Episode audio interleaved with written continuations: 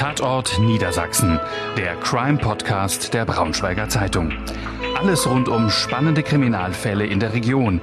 Wir blicken gemeinsam mit unseren Redakteuren auf die Hintergründe der spektakulärsten Verbrechen zwischen Harz und Heide. Liebe Zuhörerinnen und Zuhörer, ich begrüße Sie zu einer neuen Folge von Tatort Niedersachsen, dem Crime-Podcast der Braunschweiger Zeitung. Mein Name ist Hendrik Rasorn und ich habe heute einen Gesprächspartner bei uns, der schon einmal bei uns aufgetreten ist. Damals hat er über einen Serienmörder berichtet. Heute habe ich ihn für eine Sonderfolge gewinnen können von unserem Crime Podcast.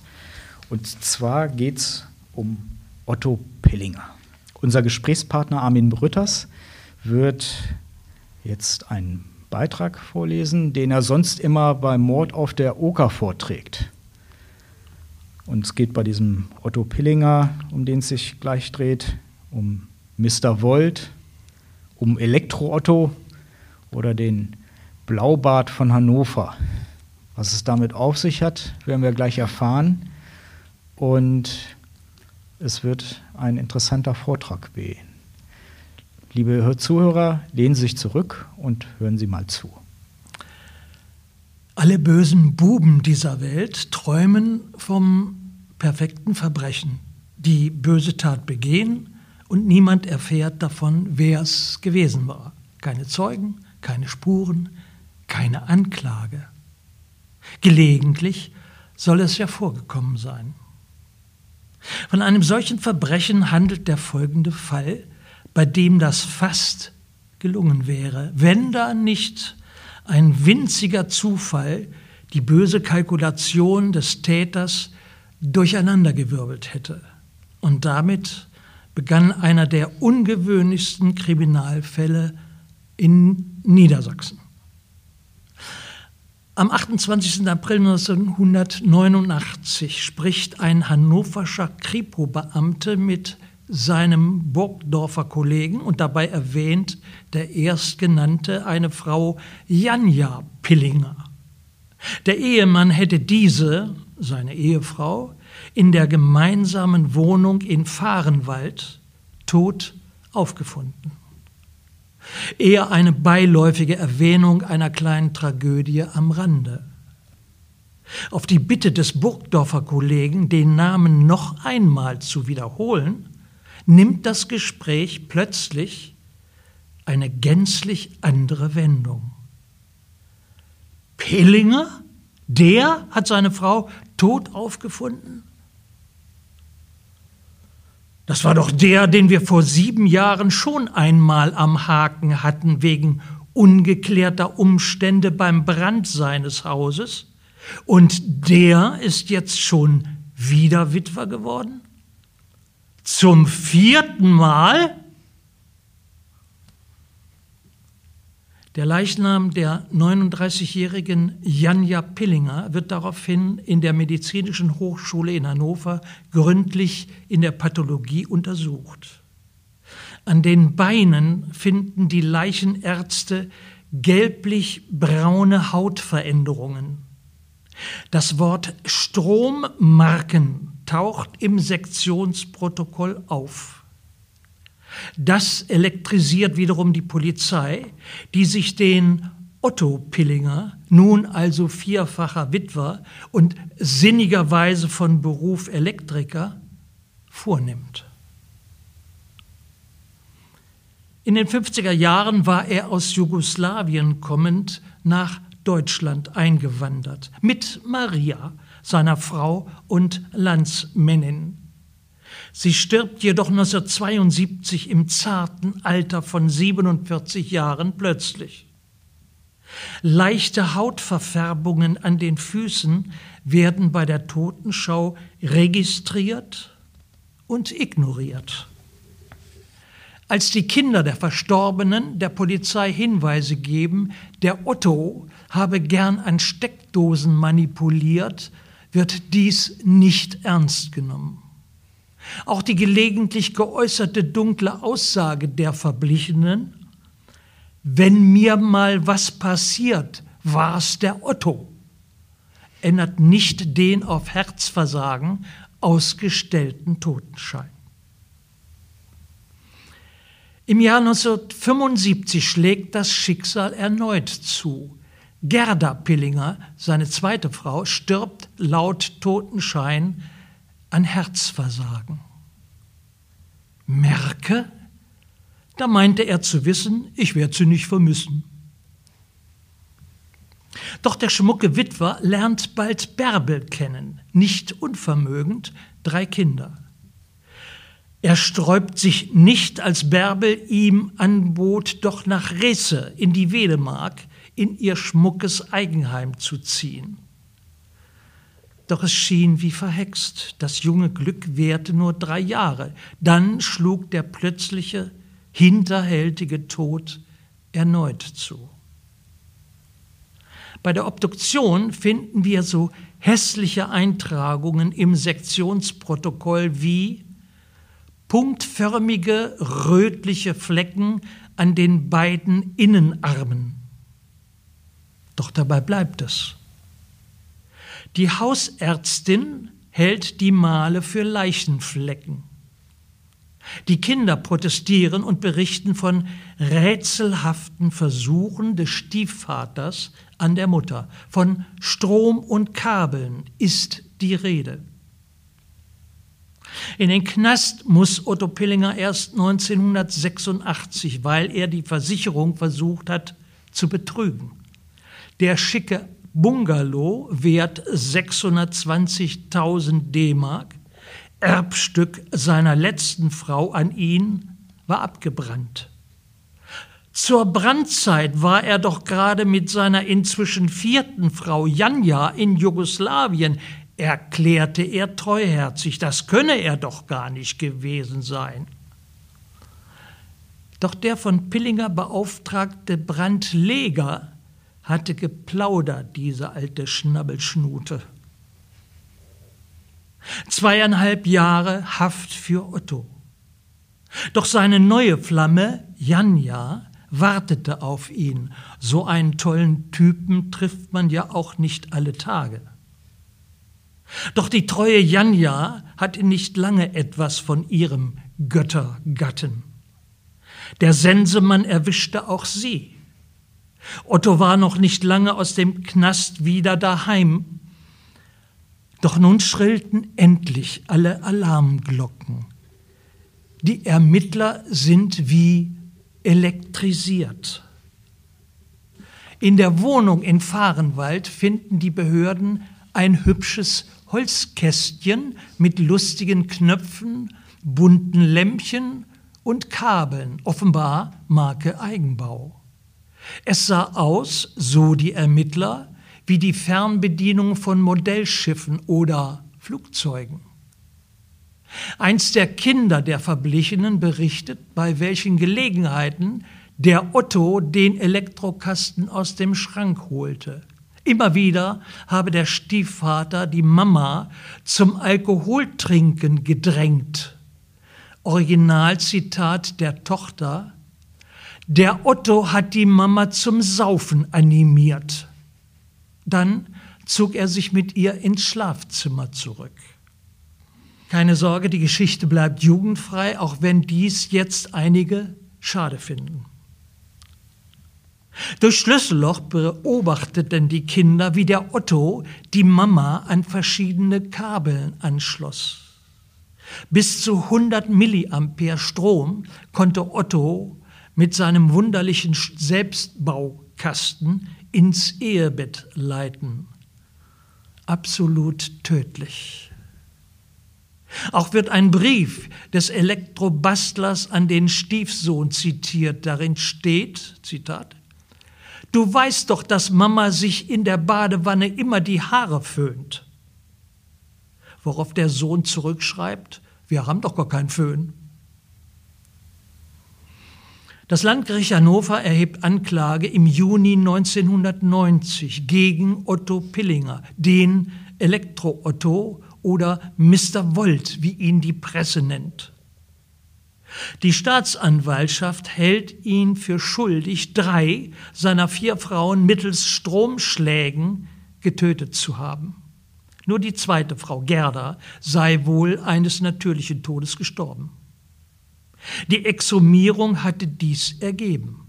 Das Motiv Pillingers, so der Ankläger, Habgier. Merke, fährt der Leichenwagen vor, ist es nicht weit zum Geldkontor. Alle seine Frauen seien zumindest nicht arm gewesen. Die dritte Frau, Bärbe, habe sogar ein Haus kaufen wollen und hatte reichlich Bares schon im Küchenschrank gestapelt. Insgesamt erbte Otto eine halbe Million Mark. Doch es könnte auch sein, dass ein weiteres Motiv eine Rolle gespielt hat, außer der Gier nach Geld. Er war scheinbar auch ein begnadeter Schürzenjäger und wollte die Ehezeiten abkürzen. Der Mann ist vor der elften großen Strafkammer schon irgendwie ein Hingucker, auffallend schlank, fast ausgezehrt, volles Haupthaar plus Rauschebart, großer Schädel. Ein Prozessbeobachter, er konnte phasenweise recht überzeugen wie ein Hobbywissenschaftler auftreten, um kurze Zeit später einen Anflug von Irrsinn zu verbreiten. Der verhandelnde Richter hat später in eine Fernsehkamera die Worte gesprochen, er war ein Finsterling. Sein Selbstbaustromkasten stand wie er selbst natürlich im Zentrum des Gerichtsinteresses. Das Kästchen, das wie eingangs erwähnt, wie die Fernbedienung von Modellspielzeugen aussah, barg drei nicht miteinander verbundene elektrische Baugruppen. Zwei davon im Grunde funktionslos, dienten zur Tarnung. Die dritte wirkte tödlich. Der Angeklagte leugnet nicht vor Gericht seine Versuche mit dem Stromkasten, wohl aber, dass er schuld am Tod seiner Frauen sei. Mit dem Brustton des unschuldig Verfolgten schleudert er dem Richter entgegen, ich habe keinen Menschen etwas Böses getan, ich bin Gott gefälliger als alle anderen. Pillinger sieht sich als zu Unrecht verkannter Wissenschaftler, als Erfinder, gar als verkanntes Genie, dessen wahre Bedeutung niemand erfassen kann, nur er selbst natürlich. Diese Justizwürstchen hätten doch keine Ahnung.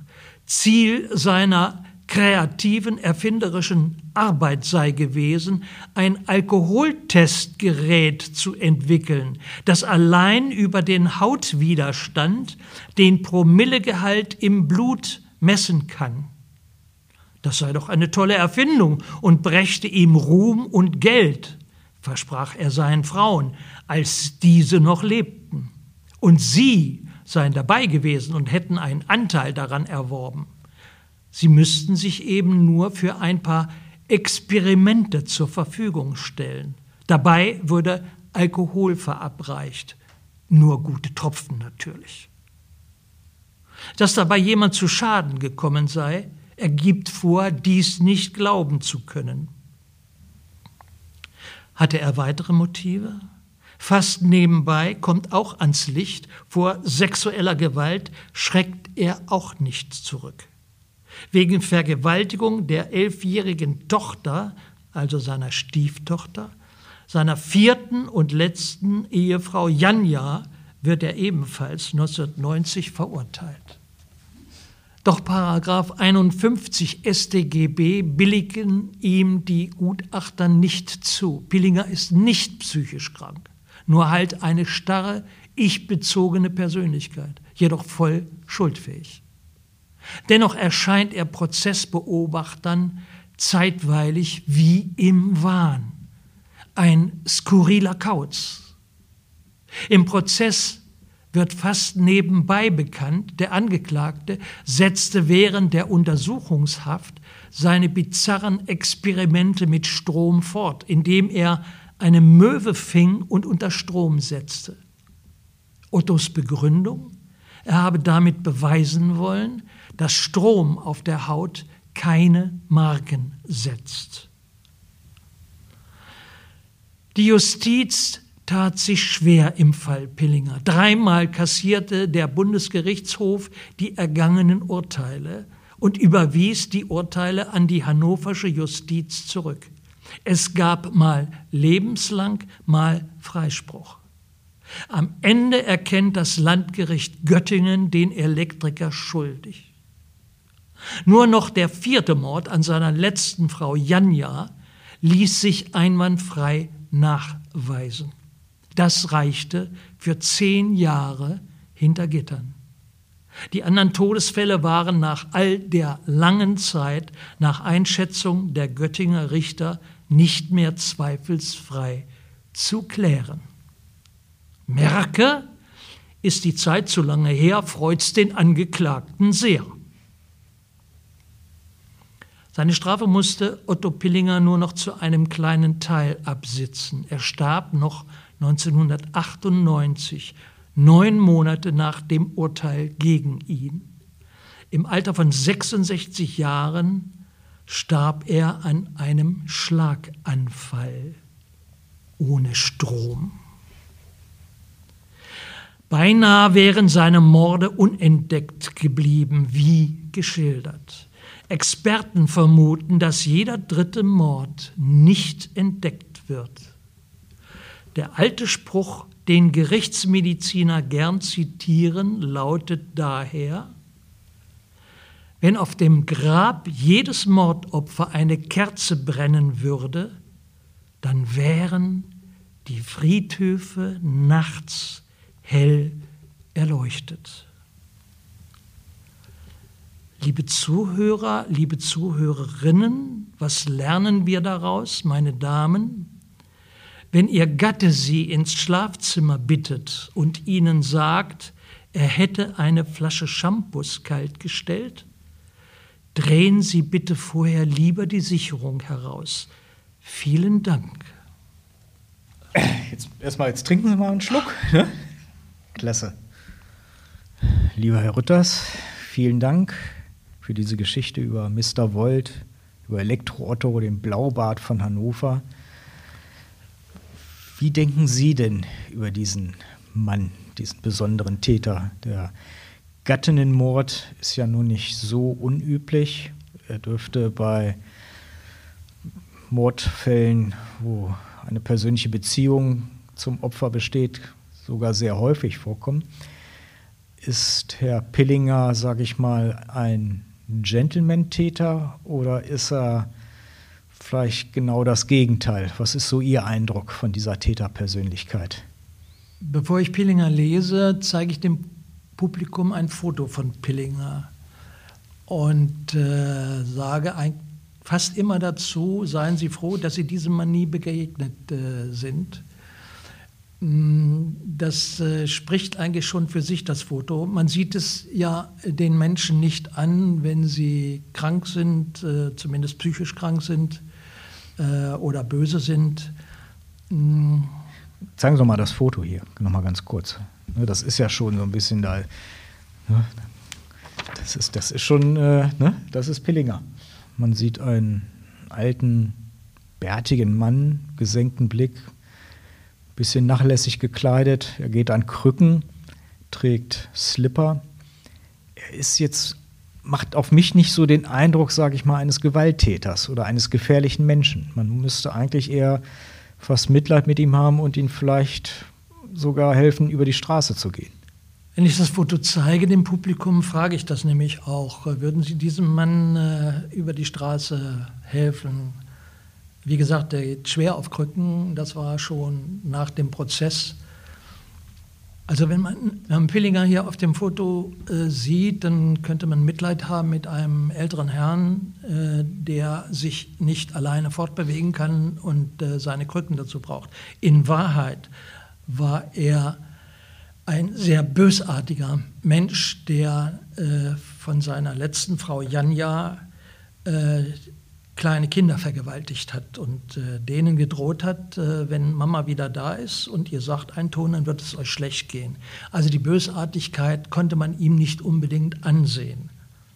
Wenn Sie auf dem Floß diesen Fall vortragen, ja, wie reagieren dann die Männer und wie reagieren dann die Frauen auf diese Geschichte?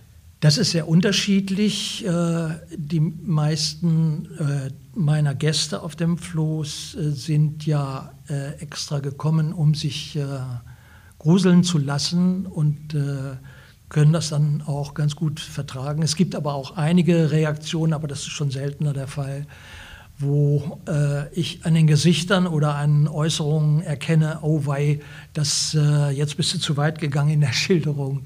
Aber das gehört halt dazu. Äh, es ist nichts für Weichlinge, diese Geschichte und die anderen eigentlich auch nicht.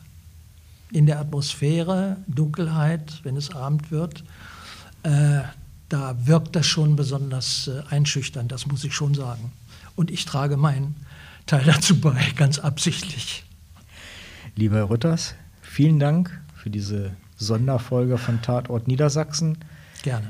Und liebe Zuhörer, ich wünsche Ihnen noch einen guten Tag und eine gute Nacht. Mehr Podcasts unserer Redaktion finden Sie unter braunschweiger-zeitung.de slash podcast.